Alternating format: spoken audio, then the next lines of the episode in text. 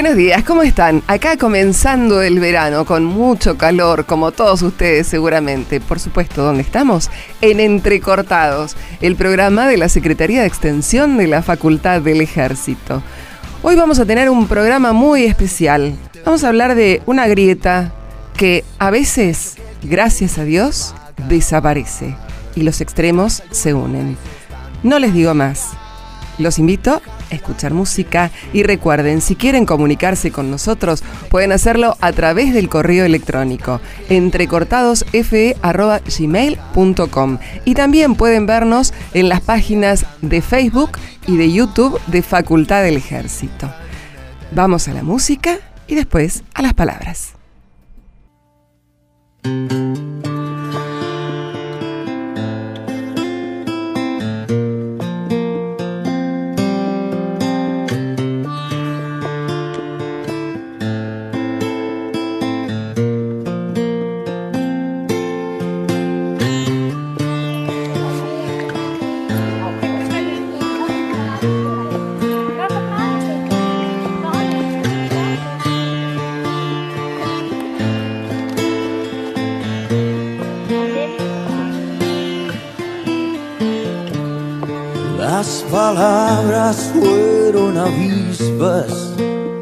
Calles como dunas cuando te espero llegar.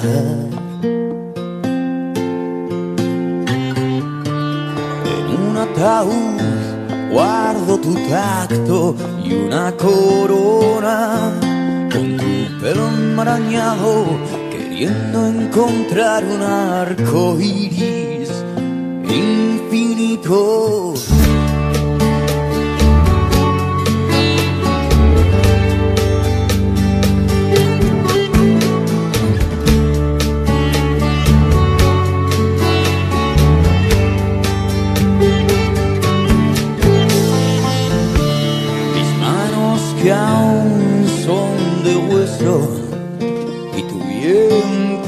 Vientre sabe a pan, la catedral es tu cuerpo. Eras verano y mil tormentas y el león que sonríe las paredes que he vuelto a pintar del mismo color. No sé distinguir besos y raíces.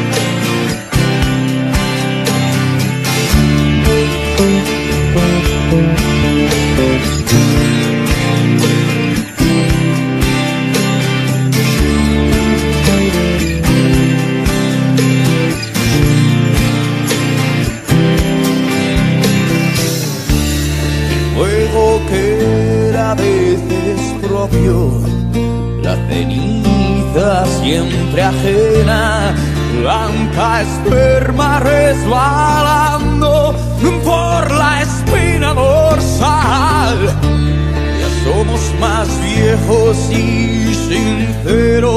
could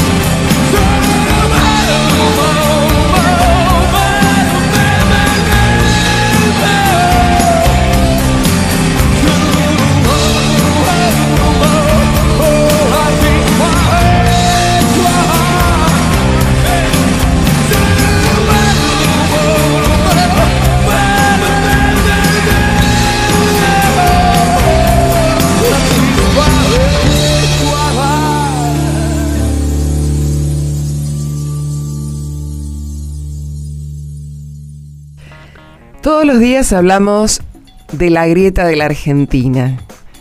Una grieta que no es reciente, una grieta que tiene muchísimos años, tiene historia. Y hoy tenemos a dos personas que han hecho que esa grieta se vaya estrechando, ¿sí? Uno es nieto de un socialista checo y de una abuela salteña.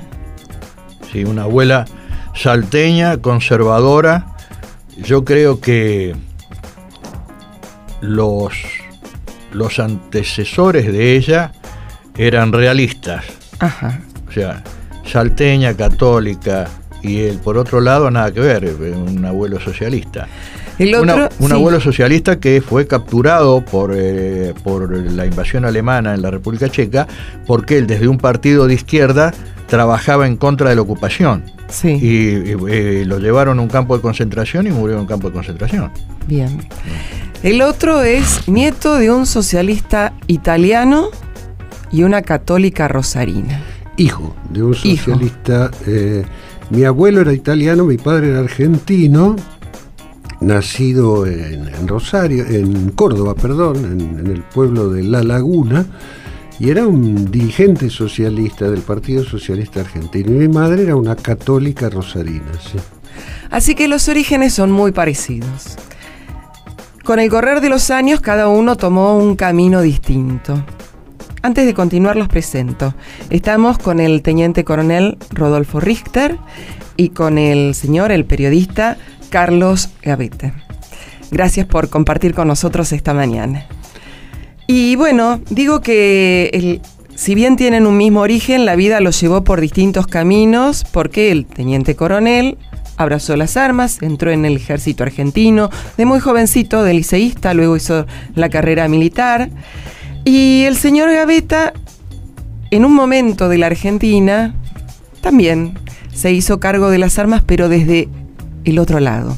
Formó parte del ERP, del Ejército Revolucionario del Pueblo, y de los trabajadores del Revolucionarios del Pueblo también, ¿no? Partido Revolucionario, Partido Revolucionario de los Trabajadores. Bueno, cada uno con, con muchas ideas muy fuertes, por eso cada uno eligió un camino así.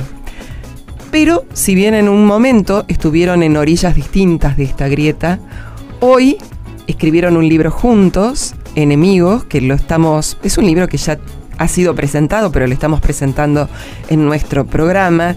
Y a partir de este libro, eh, contar esta historia de que dos extremos se unieron y hoy están en una armoniosa convivencia.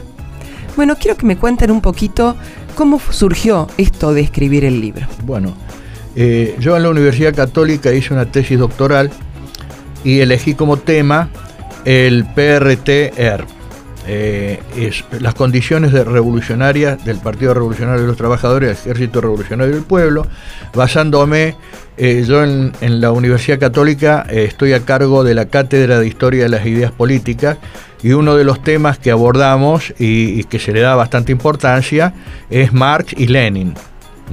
Entonces, en Lenin se describe bien, se explica bien cuáles son las condiciones que son necesarias para el inicio de una revolución. Entonces, eh, mi tesis doctoral era de que el, el PRTR se había lanzado a la lucha armada sin que estaba, tuvieran dadas esas condiciones. Esto es, ya está demostrado. Lo que no estaba demostrado era el tiempo en el cual el momento en el cual pasa, porque siempre se dijo, después del 25 de mayo de 1973, el PRT, lo dice el mismo PRTR, por lo menos eh, los, que, los que han quedado vivos y, y han estudiado el tema, dice, no tendrían que haber seguido la lucha armada porque la existencia de un gobierno constitucional le quitaba legitimidad. Claro. En cambio, dicen ellos, durante, eh, y en esto posiblemente habrá una, una diferencia, eh, durante el gobierno militar del- de la revolución llamada Revolución Argentina, que es eh, Onganía, Levington, Lanuse, sí estaban dadas las condiciones. Y yo dije, no, tampoco estaban dadas las condiciones, porque si bien había una alteración del orden constitucional y cualquiera que vaya en contra de ese gobierno podía levantar la bandera de la constitución, el PRT le faltaba la condición subjetiva de la revolución, que es, como dice textualmente Lenin, la organización y la conducción de las grandes masas pro- proletarias.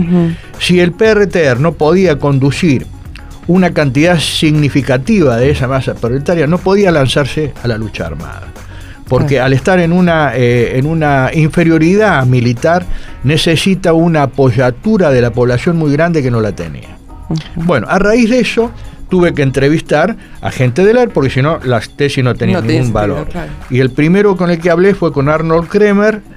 Eh, estuvimos como tres horas charlando. Después a mí me llamó la atención la fluidez con que se desarrollaba la conversación y me pregunté por qué. Y llegué a esta conclusión. Somos lo mismo, nada más que de signo contrario. Claro. Es decir, somos hombres de arma, estábamos comprometidos, apasionados con algo, pero de signo contrario. Entonces una vez que hablamos, empezamos a entendernos eh, en cuanto a, a ciertas cosas que hacen a la, a la personalidad del individuo, no hay a la ideología, obviamente. Bueno, y después vino Carlos Gaveta. Con, eh, con- con- para contarme otras cosas interesantes porque él fue inteligencia de leer. Y bueno, estuve en la casa de él. Hay una, hay un, creo que hay una, no sé si una película, una serie que dice Durmiendo con el enemigo. Sí. Bueno, eh, hacía mucho tiempo que yo no, no- no tomaba whisky. Y llego a la casa de él y antes del asado, que bien regado con vino, me sirven un whisky así sin haber comido. Me cayó mal. Bueno, cuando terminó la cena, yo estaba medio mareado.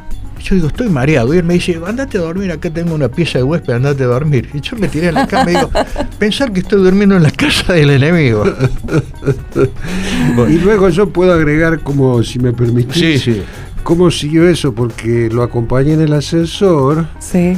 y habíamos estado charlando toda la noche respecto a su tesis, yo Claro. le contaba lo mío, él estaba trabajando en su tesis y entonces eh, íbamos en el ascensor y yo lo miré, le puse una, una mano en el hombro y con perdón de la expresión la tengo que reproducir tal cual, le dije, pensar que hace 30 años vos y yo, Rodolfo, nos hubiéramos cagado a tiros. Ujú. Y él me contestó, ni vos ni yo éramos los malos. Claro. Y yo lo entendí no como una autoabsolución, de ninguna manera, No, no, no, no. es eludir las responsabilidades, sino por aquello de ese famoso dicho que prácticamente solo existe en lengua española, que es, en ninguna parte están todos los que son, ni, Ni son todos todos, los que los que están. están. ¿no? Es así. En el ejército argentino, en las Fuerzas Armadas Argentinas hubo criminales y en la guerrilla también.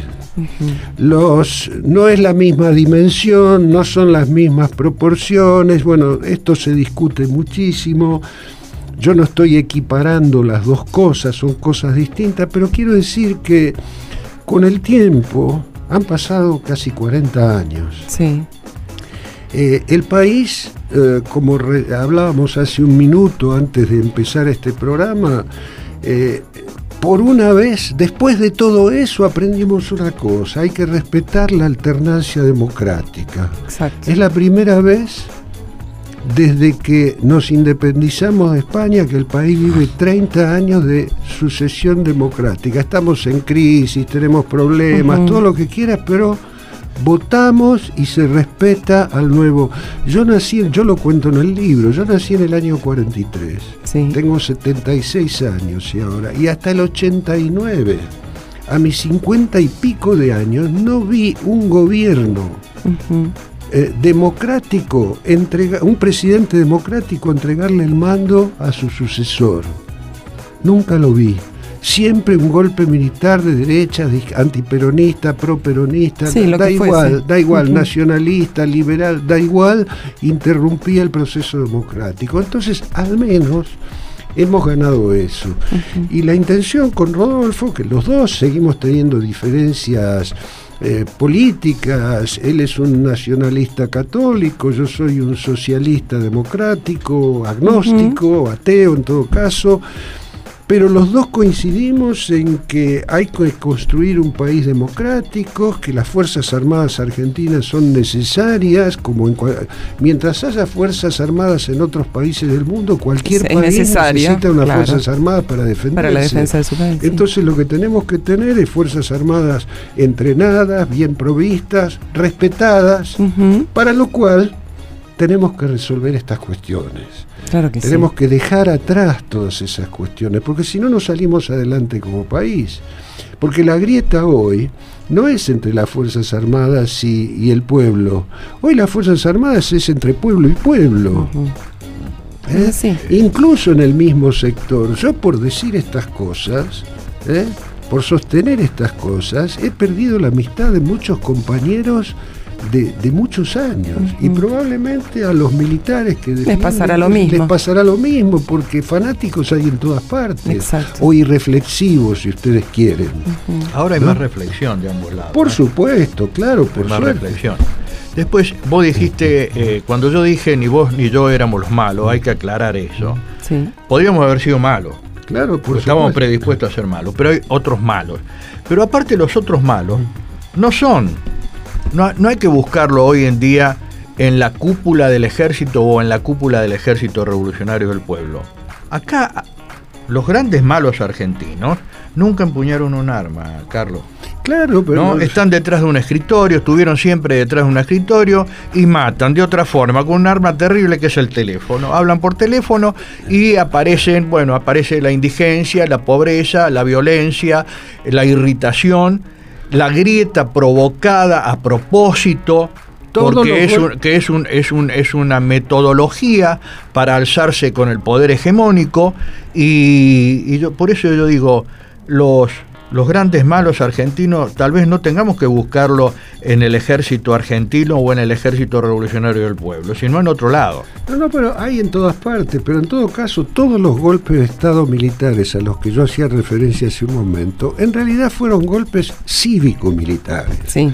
porque tuvieron el, el- el- el golpe de Estado de 1930, fue un golpe de Estado ultranacionalista contra el gobierno democrático liberal de Hipólito Yrigoyen, en el marco de una crisis, la de 1929, todo eso. En la misma época, Alemania votaba a Hitler.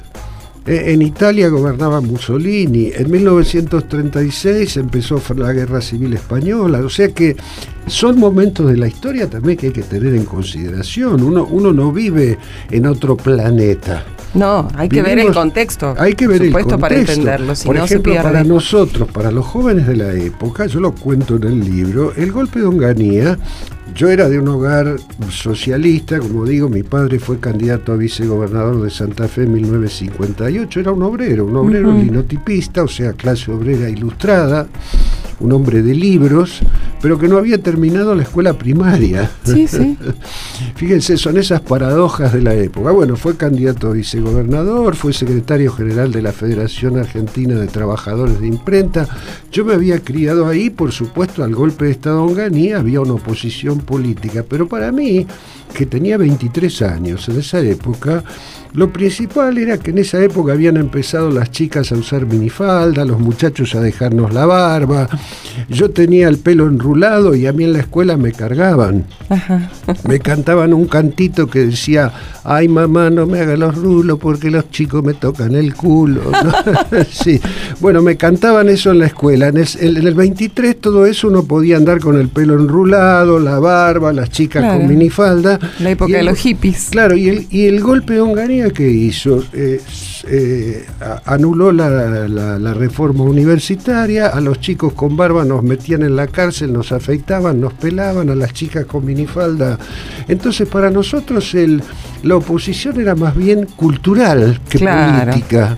Bueno, ¿no? eh, Y en ese, perdón, y en ese momento, además, lo que hablábamos del contexto hace un momento, en el mundo ¿qué pasaba? Era mayo del 68, el movimiento hippie en los Estados Unidos y Europa, eh, empezaban los movimientos de liberación femenina, entonces, y eh, la, la dialéctica de la cosa, ¿no? Esto es eh, Marx, pero bueno, la dialéctica de la cosa, ¿cuál era? Aparecían todos estos movimientos, empezaron a aparecer golpes militares o gobiernos dictatoriales en toda América Latina y empezaron a aparecer guerrillas. Es decir, unos nos alimentábamos mutuamente en una situación de incomprensión. Bueno, déjame hablar un poquito. sí.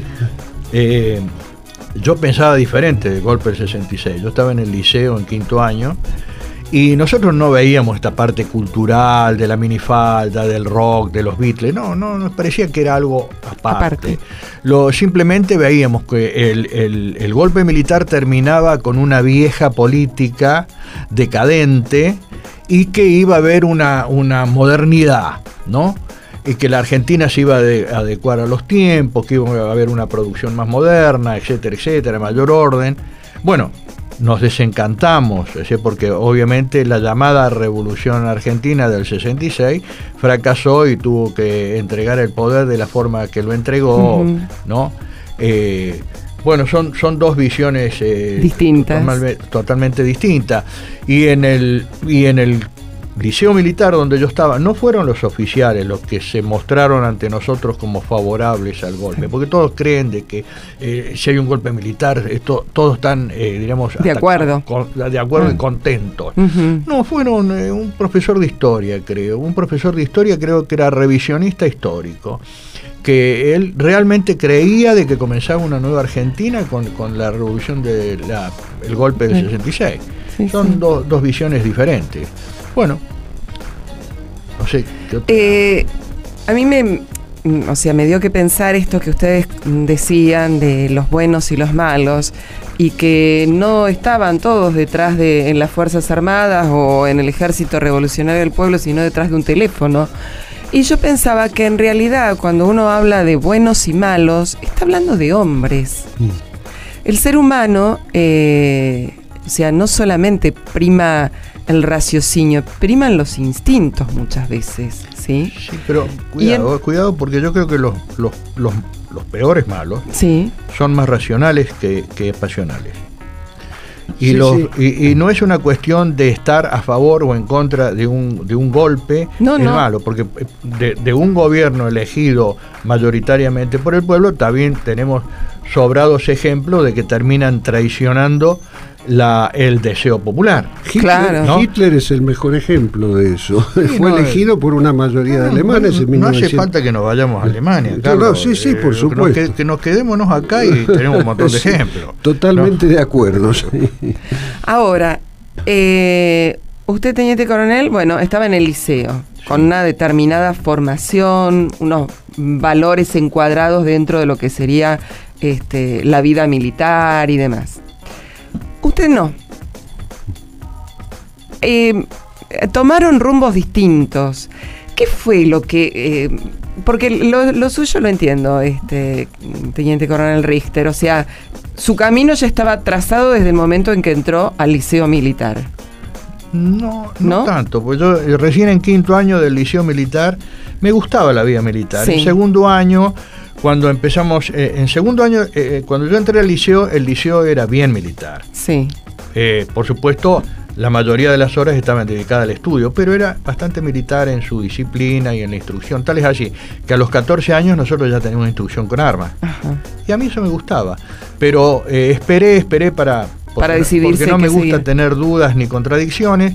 Y en quinto año sí me decidí, cuando tenía 17 años, seguir la carrera militar. Ahora, en mi casa no querían que yo siguiera la carrera militar. Nada más que... O sea, mi padre porque era socialista. No, Sí. mucho no le gustaba.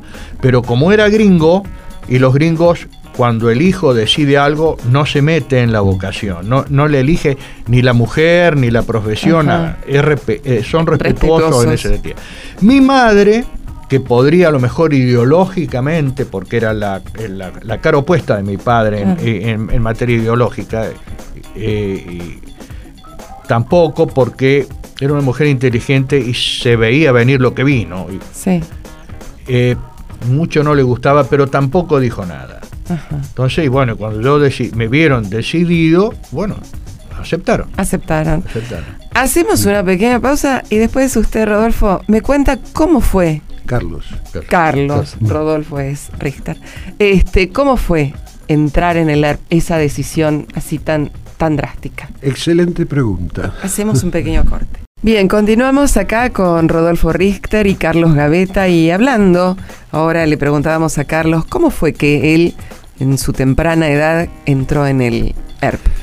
Bueno, en mi caso no era tan temprana, yo tenía 27 o 28 años, o sea, y como conté antes, yo vengo de una familia democrática, pacifista, mi, mi madre era católica, mi padre era un socialista democrático del partido de Alfredo Palacios. Cuando Alfredo Palacios venía a Rosario, a veces cenaba en mi casa.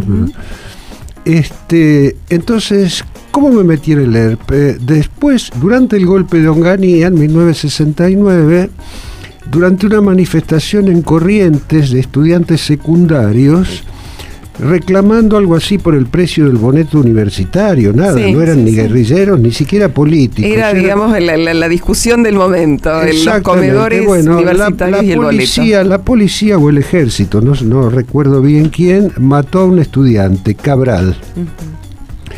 Al día siguiente, los estudiantes de Rosario hicieron una manifestación por el centro de Rosario, este, una manifestación en, en repudio a la muerte del, Del del estudiante. en, o sea, una cosa que nada que ver con la política, era algo así como el boleto universal. En ese momento el ERP no existía. Por eso es importante la cronología de esto. El ERP no existía, Montoneros tampoco, eh, aunque ya había, había las eh, FARC, creo, y había algún movimiento, pero eran mínimas. Pero en cualquier caso, se hizo esa manifestación, había, qué un par de miles de estudiantes marchando por calle Córdoba, la policía reprimió y un oficial de la Policía Federal, padre de un íntimo amigo mío, el oficial Lascano, acorraló en una galería comercial que no tenía salida, otra salida, a un estudiante llamado Bello, que levantó las manos y el oficial le apuntó con la 45, le pegó un tiro y lo mató. Esto está probado, se puede buscar, oficial Lascano, Lescano, perdón. Entonces, al- a, la, a la semana hubo en Rosario lo que se llamó una marcha del silencio. No había carteles, no había pancartas, no había consignas, no había gritos, nadie decía nada, había unas 10.000 personas, no recuerdo, la calle Córdoba, que es como la Valle, que termina en el Monumento a la Bandera, estaba llena, eran 20 cuadras de gente, había obreros, clase media, algunos paquetes, como decíamos entonces, señoras de hombres, señores de sombrero, traje y corbata. Sí. Mi padre iba adelante, con, como era dirigente político y sindical, iba adelante con otros dirigentes radicales, peronistas, socialistas, sindicales.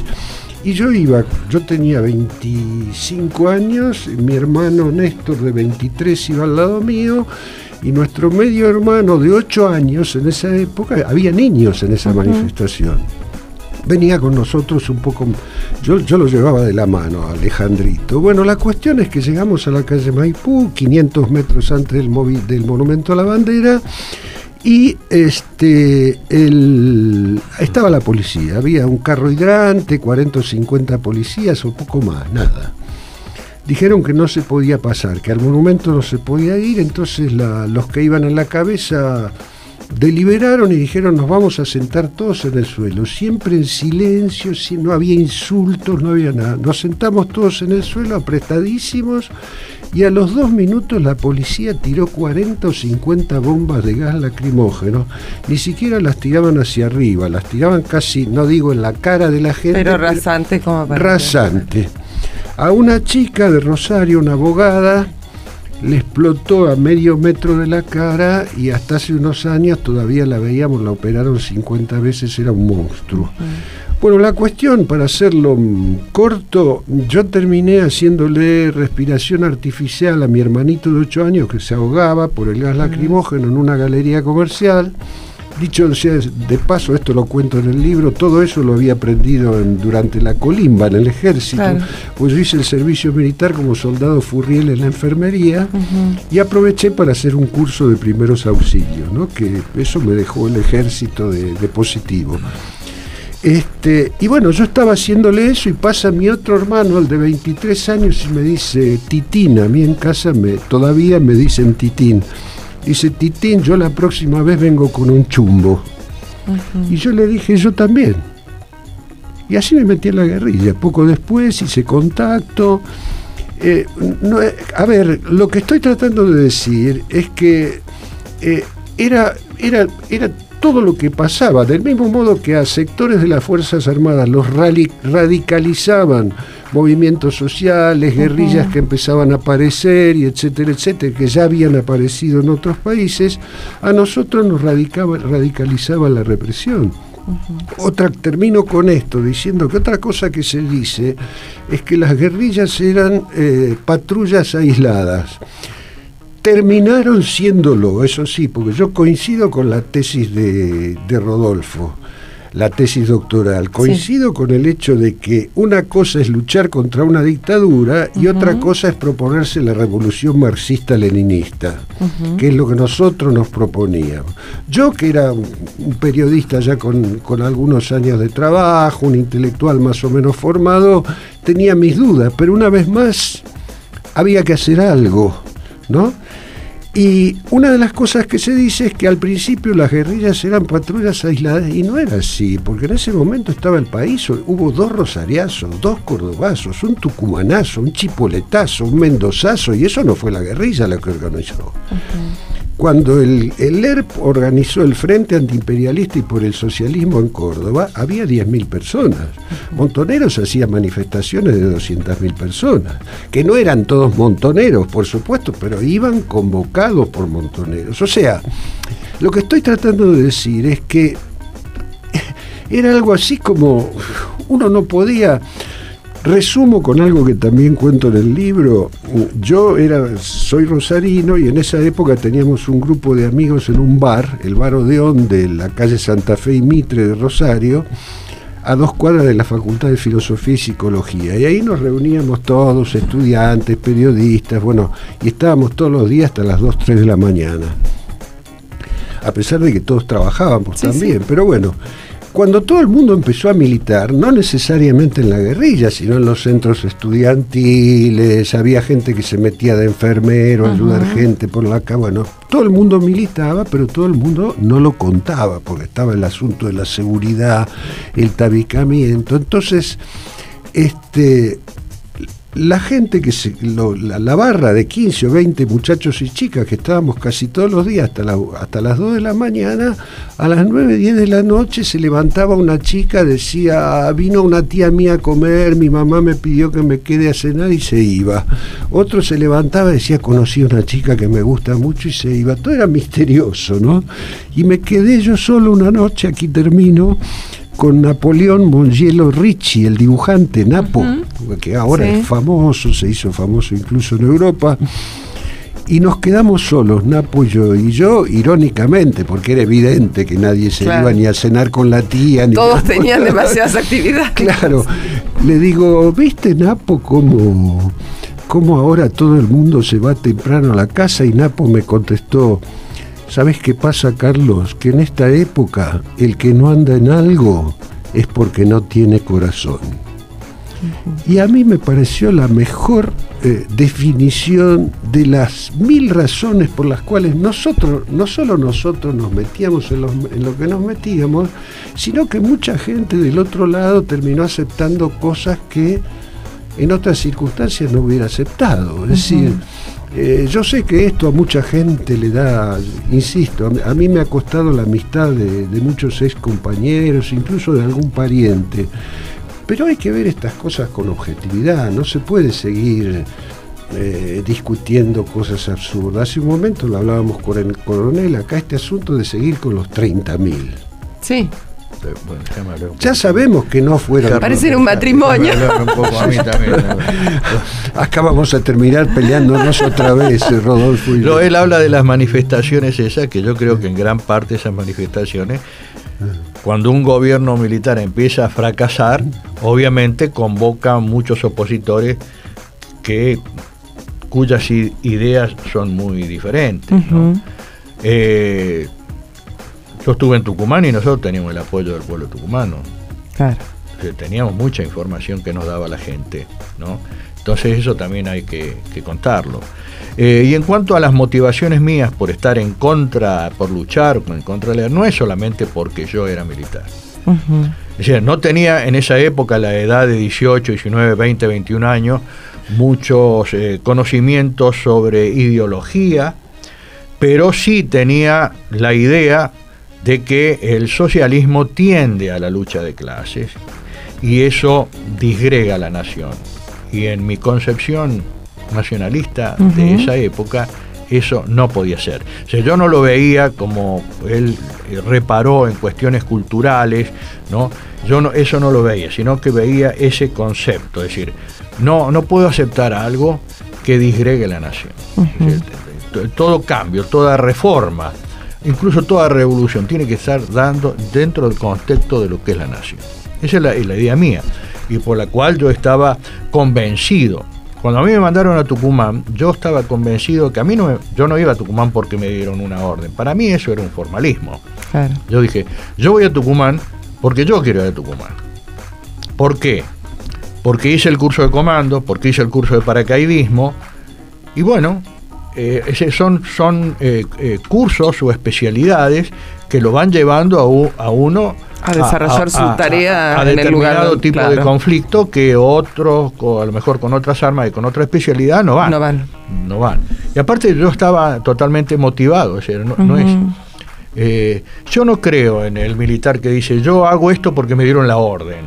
No, eso es muy, muy, es como un esqueleto, es decir, le falta, le falta sangre, le falta carne, es decir, que el militar tiene que tener un pensamiento, no digo un pensamiento político, ¿no? Claro, si no sería muy hueco. Claro. Este, Sí, sí, sí, uno, no. por más que cumpla las órdenes que le dan por una cuestión institucional, tiene también su pensamiento propio, sus sentimientos y tiene su determinación de hacer tal o cual cosa. Ahora, eh, pensando todo esto que usted me, me comentaba, yo interpreto que esto pudo haber nacido, mi interpretación, ¿no? Eh, desde una cuestión cultural, eh, sentimental de la protección del otro. Quizás por esto que comentó, que vio lo que pasó, que mataron a este muchacho, la otra eh, chica herida y demás. Lo que yo no termino de, de entender, cómo de esta cuestión quizás humanitaria llegan a las armas. Bueno, porque nos habían impuesto las armas. ¿Qué hace uno cuando lo atacan? Se defiende. Si lo atacan a trompadas, se defiende con los puños. Si lo atacan con un arma, busca un arma y a menos que se, se deje matar. Es la lógica del Pero las armas no pudieron haber surgido así de la nada. O sea, alguien tenía que proveerles y habría No. alguien que ya quizás estuviera preparado de antemano para No, que ustedes pudieran disponer de Bueno, eso, eso es toda una cosa muy larga que tiene que ver cómo se forman las organizaciones Ajá. guerrilleras, eh, se, se- se- asaltan bancos para obtener dinero, con el dinero se compran armas, casas donde mm, Sí. guardar gente. Bueno, se, se asaltan regimientos, como se hizo, algunos con éxito para, para obtener armas y todo eso. Esa es otra historia. Eh, lo, lo realmente importante son las motivaciones de gente, qué sé yo, como yo en ese momento, 28 años, hijo de una católica, de un socialista pacifista y democrático, que yo mismo era pacifista y democrático. ¿cómo A eso me- es a lo que voy. ¿Cómo Claro, de ser ¿cómo? pacifista y, bueno, democrático obligado- saltar? Bueno, Una cosa es que haya tenido razón o no, eso es otra cosa. Ajá. Lo que yo digo es que en ese momento uno se metía porque estaba obligado por las circunstancias. Sí, ¿eh? sí, sí. Respecto a lo que dice Rodolfo del cumplimiento de las órdenes, eh, por supuesto que hay que tener carne, que ideas y qué sé yo, pero yo me pregunto al militar que lo mandaron a torturar o al guerrillero que ¿Eh? Porque esto, hay- otro, esto hay que empezar a decirlo, que por ejemplo tuvo a Salustro, el director de la Fiat, metido en un pozo, sí, no para torturarlo, ¿no? sino porque no, no había otro lugar donde tenerlo, pero lo estábamos torturando, ¿Y eso está claro. O al coronel Larrabure, más, más de lo mismo. ¿Eh? Una cosa es que uno diga, eh, yo estoy de acuerdo con que lo hayan secuestrado porque ellos nos secuestraban gente a nosotros. Bueno, vale, era una guerra. Ahora, después, ahora, desde ahora, ¿cómo vemos las cosas? ¿Eh? Yo, francamente, digo, a mí me da, me espeluzna el general Videla y todos esos criminales y torturadores de la época, pero al mismo tiempo, habiendo conocido como conocí luego a algunos dirigentes de mi propio partido, me los imagino con poder. Me imagino si nosotros hubiéramos ganado la guerra Si no hubiera sido otra y se me paran los pelos de punta, porque yo hubiera sido, y yo y muchos más de los primeros fusilados. ¿No tenemos el ejemplo del estalinismo? Claro. ¿Qué hizo el estalinismo en Rusia? Hay que empezar a aceptar esas cosas, porque si no, no nos entenderemos nunca. ¿Eh? El- las Fuerzas Armadas Argentinas tienen que aceptar lo suyo, los civiles tienen que aceptar lo suyo, y los que militamos en organizaciones revolucionarias tenemos que aceptar lo nuestro. ¿Eh? Yo, yo he contado, lo he contado en televisión, en Intratable. Yo una noche, la única vez, porque yo era del servicio de inteligencia, no usaba armas, al contrario, Ah. era un gran burgués, escribía artículos imitando a Mariano Grondona y llamando al golpe de Estado. Bueno, eso me permitía Claro, ¿eh? introducirse en Eh, otros. hablar con, Sí, en otros este, ámbitos. Pero un día, esas cosas que hacía el partido, había que festejar no sé qué aniversario, había una cañada. Yo lo cuento en el libro. La cañada consistía en poner bombas en, no para matar a nadie, sino para destruir una, empresa del imperialismo o lo que sea. Bueno, cumplimos órdenes. Fuimos con un paquete, lo dejamos en una en una. Concesionaria de autos en el barrio de Belgrano a la una de la mañana, lo dejamos ahí, había dos grandes vidrieras, una lancha y un automóvil, y detrás venía una compañera que le tenía que tirar unas gotitas de ácido para que explotara esa bomba y romper la concesionaria imperialista. Mi mujer y yo dejamos la bomba en el piso, y ya venía la compañera detrás con el ácido y cuando le faltaban 10 metros para llegar, para un coche y se baja una familia con un chiquito. Y se ponen a mirar Sí, la, la vidriera. La, la- la vidriera, la lancha. La compañera, por supuesto, se guardó el ácido, pasó y la operación había fracasado. Pero la pregunta es, si hubiera sido al revés, ella pone el ácido y el auto se para cinco minutos después, los matamos a todos. ¿Qué, qué, Terrible. cómo- qué sería de mí en este momento? ¿Con- ¿Ante qué justicia tendría que responder? ¿Eh? Hay que hacerse cargo de esas cosas. No, me parece ¿Eh? muy bien tener ese, ese pensamiento reflexivo. O sea, Eh, él habló de cada- aceptar las responsabilidades, los errores. Pero ese es un primer paso y no se puede dar el otro paso. Es decir, ahora eh, están dadas las condiciones para difundir todo como fue aceptar cada las organizaciones de ellos, eh, las Fuerzas Armadas por el otro lado, su responsabilidad. La clase política argentina no, no, es, no es de y no se inclina a aceptar mucho su responsabilidad. Y después viene, yo creo que hoy en día la grieta no se cierra, no porque sea difícil cerrarla, sino porque hay una voluntad para, Para que, no no se, para que no se cierre. ¿Por qué? Y triunfarás, Hay, un refrán. viejo me- método eh, estudiado por la teoría política que consiste en lo siguiente. Levantar una bandera que puede ser de carácter universal, como los derechos humanos, Sí. o de carácter nacional, como ser la supremacía racial en el caso de Hitler, ¿no? O la- el triunfo del proletariado en el caso de Stalin. Ese para todos es una bandera eh, que no se puede discutir. Sí. Me apropio de esa bandera, a partir de ese momento todos mis opositores pasan a ser contrarios a esa bandera. Enemigos. Claro. Sí, enemigo. Yo soy el, el- el- el referente, el, el portaestandarte de los derechos humanos, el que está en contra mío. Y todo aquel que piensa distinto es mi enemigo. De los, de los derechos humanos. Entonces, automáticamente se provoca una situación de guerra, porque la situación de guerra evita la reflexión. Si yo levanté la bandera de los derechos humanos y a, y a su vez soy un corrupto, al, al, al, al eliminar la reflexión, elimino la investigación de lo que yo realmente soy. Claro. que soy un corrupto. ¿no? Entonces, eh, en este momento en la Argentina hay una voluntad para que la grieta no se cierre, porque eso da un rédito político. ¿no? Es muy, muy interesante lo que dice Rodolfo, yo estoy 100% de acuerdo en que la clase política que ha participado en todos los golpes de Estado y durante los gobiernos democráticos o ha participado o ha cerrado los ojos ante la corrupción en nuestro país, que es una corrupción empresarial, sindical, de, todo, tipo, de todo tipo, que afecta a prácticamente todos los sectores, con las excepciones del caso, por supuesto. Fíjense que es una paradoja, porque los que hemos empezado a hablar entre nosotros, somos los que hemos empezado a tratar de ver cómo se resuelve lo de la grieta, son los que andábamos a los tiros hace 40 somos los años. Que, discúlpame, somos los que hemos combatido, los que hemos visto, eh, los que hemos arriesgado la vida, los que hemos visto caer a nuestros camaradas y sin embargo podemos hablar.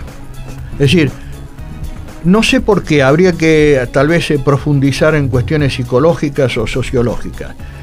Y sin embargo, con personas que no han participado, no, no se puede hablar. Porque Yo creo, que, ese es el punto. Ustedes pusieron el cuerpo, los otros pusieron la mente nada más, no se jugaron. Pero aparte hay otro, hay otra cuestión. no es lo mismo en todos los eh, países. Eh, la persona que no se jugó, no quiso jugarse, probablemente esté hoy en día eh, es una es atractivo explotar el dolor ajeno. Claro. Nosotros el dolor ya lo sufrimos, entonces entendemos el dolor del otro. Yo entiendo el dolor de él, de la mujer que perdió, eh, y eh, lo entiendo a Arnold Kremer, a pesar de que sobre Arnold Kremer hay acusaciones serias, pero también comprendo el dolor del que tiene un hermano que desapareció. Eh, y bueno, pero hay gente que eso no le importa.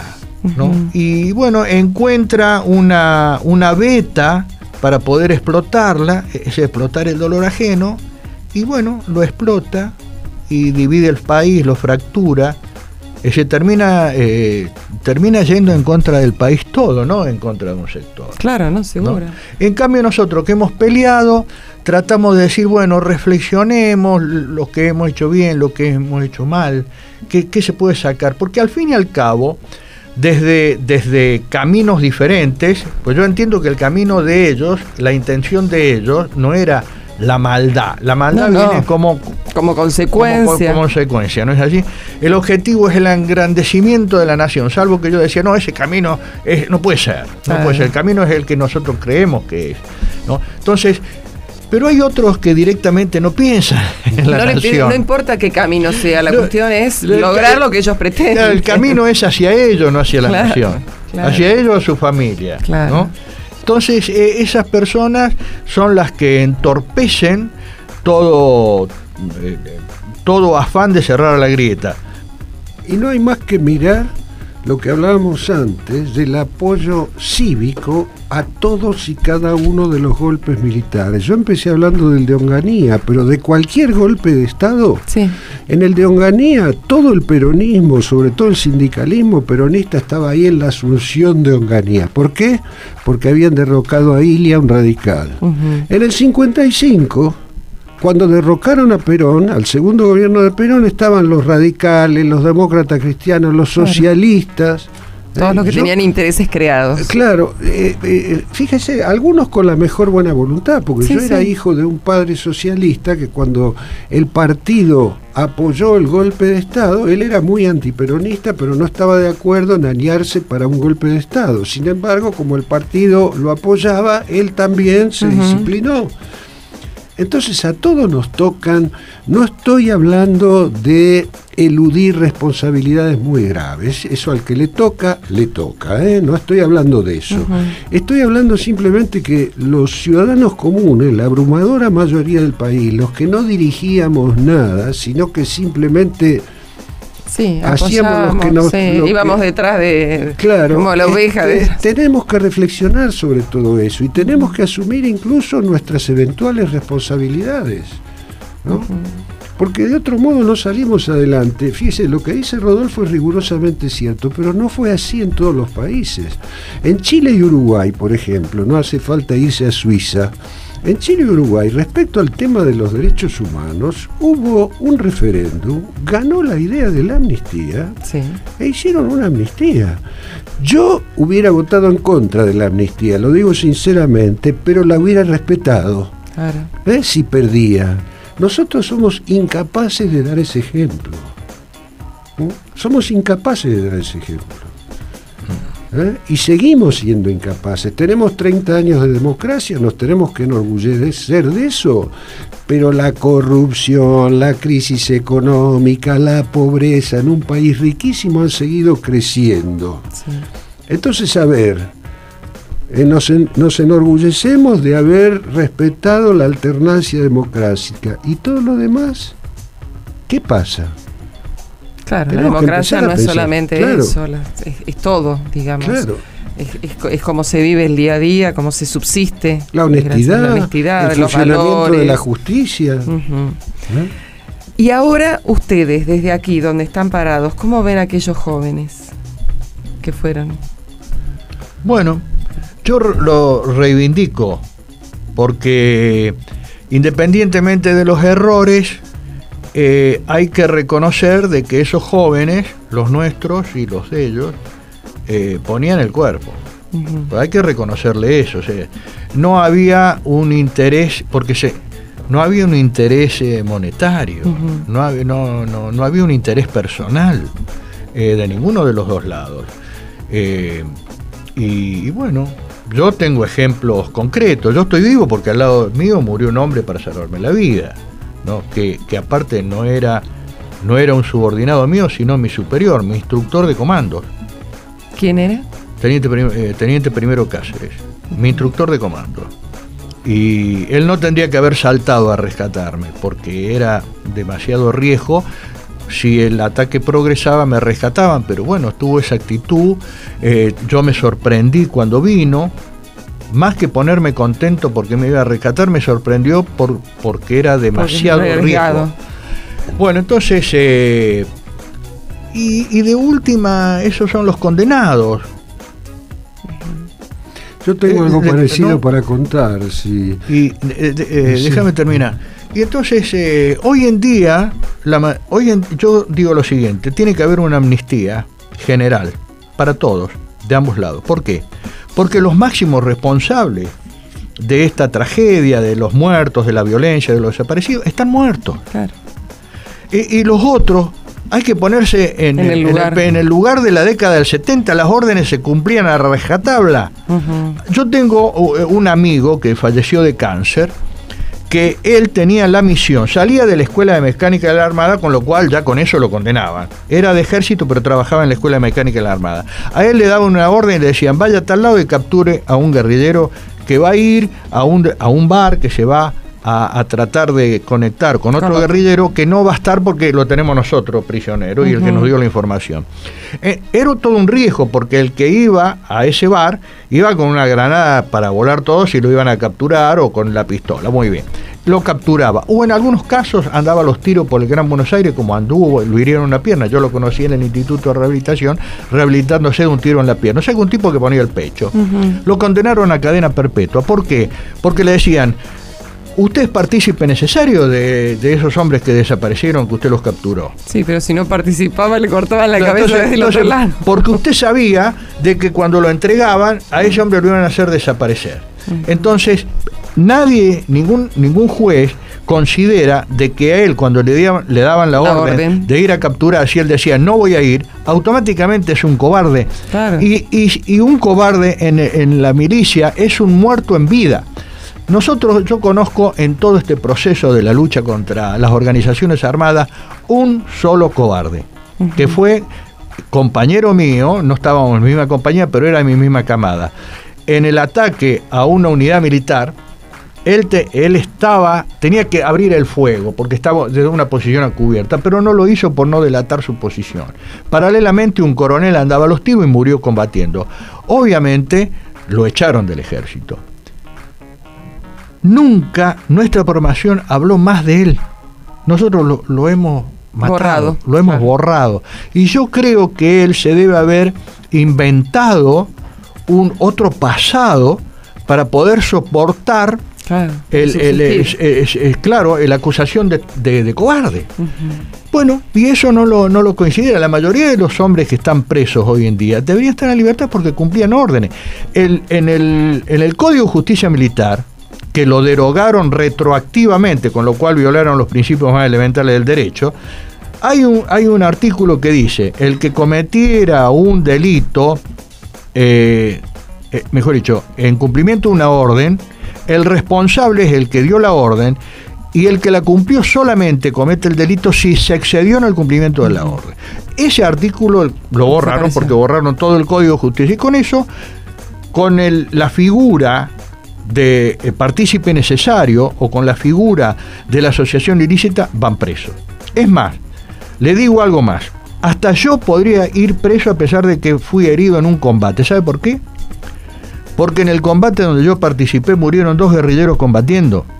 A uno lo vi yo morir combatiendo. Bueno, hoy en día lo han hecho aparecer a esos dos guerrilleros como asesinados. Y uno de ellos, los familiares, cobraron hace dos años y medio 8 millones de pesos. O sea, eh, eh, eh, los juicios a los militares se han convertido, no sé si en, en- en qué porcentaje, Una en un negocio. bruja, sí. En un negocio.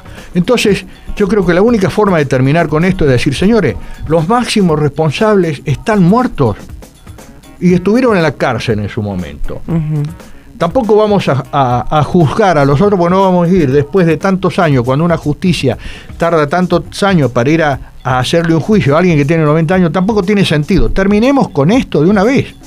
Tuvimos una guerrita, no una guerra, una guerrita comparado con la Primera Guerra o la Segunda Guerra, o la Guerra Civil Española, y no podemos resolver el problema. Bueno, si, lo hemos hecho mal las cosas, si no hubo... La justicia nunca es perfecta.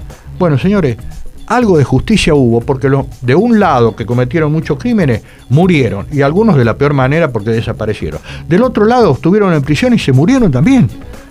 ¿A quién quieren juzgar? Sí, son muchos años. Bueno, le escucho, Carlos, nos queda muy poquitito tiempo, pero es No, importante. bueno, el resumen palabras. es que de todo lo que acaba de decir Rodolfo, con algunos matices, yo estoy de acuerdo. Lo que acabo, lo que dije antes sobre los matices serían hay hay casos específicos, concretos de culpabilidad. Eh, yo creo concretamente que un oficial o un, o un suboficial que acepta la orden de torturar sabe que está obedeciendo una orden que no está en el código. ¿no? Entonces, bueno, ahí hay una cuestión particular. Dicho lo cual, estas cosas también ocurrieron, para utilizar el ejemplo de Uruguay y Chile, ¿eh? en Uruguay y Chile, no en la proporción que ocurrieron aquí, hay que aclararlo, aunque en Chile eh, bastante, ¿no? En Uruguay un poco menos. Pero lo concreto es que ahí la, la- la ciudadanía se puso de acuerdo. Estas cosas nunca pueden resolverse de manera perfecta. El juicio de Nuremberg Ujú. juzgó a un centenar de dirigentes, no recuerdo exactamente la cifra, pero en el fascismo italiano, alemán, etcétera, solo había un centenar de dirigentes, es Sí. inimaginable. Pero bueno, era necesario pacificar el mundo, era necesario tranquilizarse. Bueno, uno hoy puede decir, no estoy de acuerdo, no estoy, pero lo concreto es que Europa se reconstruyó, Alemania es otra cosa. Bueno, nosotros los argentinos tenemos que pensar en ese tipo de cosas. Somos el único país de Sudamérica que todavía no ha resuelto el problema de los años 70. El único.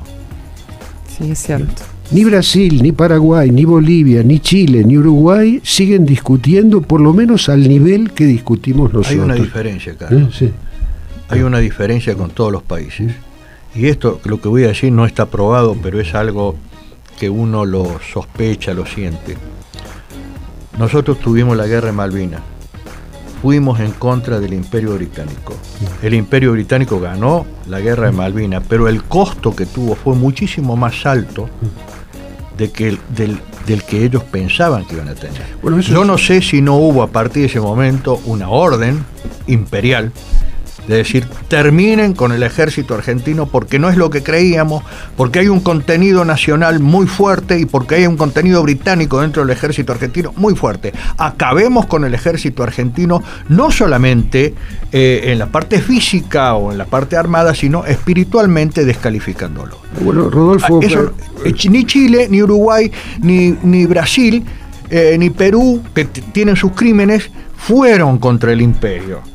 Y eso creo que también pesa en contra nuestra, independientemente de las culpas de los, de los Bueno, miles de desaparecidos. yo de propongo, yo propongo que si quieren hacer un programa sobre la guerra de Malvinas, lo hacemos, pero no estoy para nada de acuerdo con lo que acaba de decir Rodolfo. etcétera. Está bien. Creo que ese fue un error gravísimo de las Fuerzas Armadas No, y, de, y la, y de la sociedad argentina, ¿eh? porque ojo, una vez más, Sí. las Fuerzas Armadas fueron El- impulsadas. Yo me acuerdo que la en- sociedad en- no estuvo en el, afuera de el esto. exilio se dividió. El exilio se dividió porque una mayoría de los exiliados apoyaban la guerra de Malvinas. Y yo y otros muchos decíamos, las Malvinas son argentinas, por supuesto, nadie va a defender al imperio inglés. Pero en este momento, en estas circunstancias, tirarse contra la... Me acuerdo que yo trabajaba en la agencia France Press en Disculpame París. que te inter- Yo Sí. estoy de acuerdo con vos de Sí. que la guerra no se tendría que haber hecho. Estoy de acuerdo con vos. Mi profesor en Historia de las Ideas, antes de que yo fue, fuera el, el- el que estuviera a cargo de la cátedra, eh, justamente ayer cuando estuve en el entierro de un camarada que estuvo en Malvinas, Sí. eh, Horacio Guglielmone, un héroe de guerra, porque fue eh, un- valeroso en todos los, los lugares que estuvo. Eh, estábamos hablando de este profesor, Francisco Bosch, un hombre muy nacionalista. Eh, sin embargo, ni bien en el mismo 2 de abril, él dijo, esto no puede ser. Sí, claro. Esto es una locura de un gobierno militar que se está cayendo. O sea, yo no discuto eso. Lo que, di- lo que digo es lo que vino después. Es decir, acá creo que nos están castigando no solamente por, por, por haber emprendido una lucha contra las organizaciones armadas con métodos ilegales de tortura y desaparición de personas. Me parece que también nos están castigando por haberle pegado al imperio británico. Discutámoslo otro día. Yo no, me, no parece, estoy de me parece bien, es tema para, para largo este. Bueno, yo realmente eh, me siento muy contenta de haber podido tener con ustedes esta charla, mejor dicho, de escucharlos. Uno aprende día a día y es necesario escuchar las dos campanas, eh, ver el pasado para conocer mejor el presente. Eh, aplaudo esta, esta amistad que se está forjando o que se ha forjado entre ustedes. Y desde ya eh, los comprometo para un próximo programa. ¿De acuerdo? Aquí estaremos. Muchas gracias. Gracias a ustedes. Gracias. La Escuela Superior de Guerra de la Facultad del Ejército te da la oportunidad de realizar a distancia la licenciatura en Relaciones Internacionales con orientación en conflictos internacionales, misiones de paz y desarme. Y de manera presencial, el profesorado de equitación y el profesorado universitario para la enseñanza media superior y la conducción militar. Inscripción e informes, Avenida Luis María Campos 480, Ciudad Autónoma de Buenos Aires. Mayores informes www.esg.iue.edu.ar.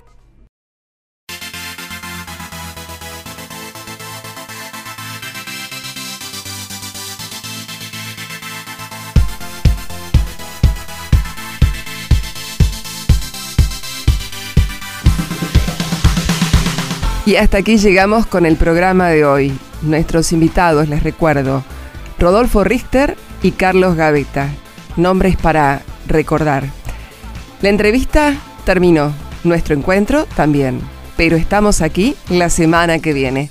Hasta el sábado que viene y muy buen fin de semana. Chao. Estás loca y clásica.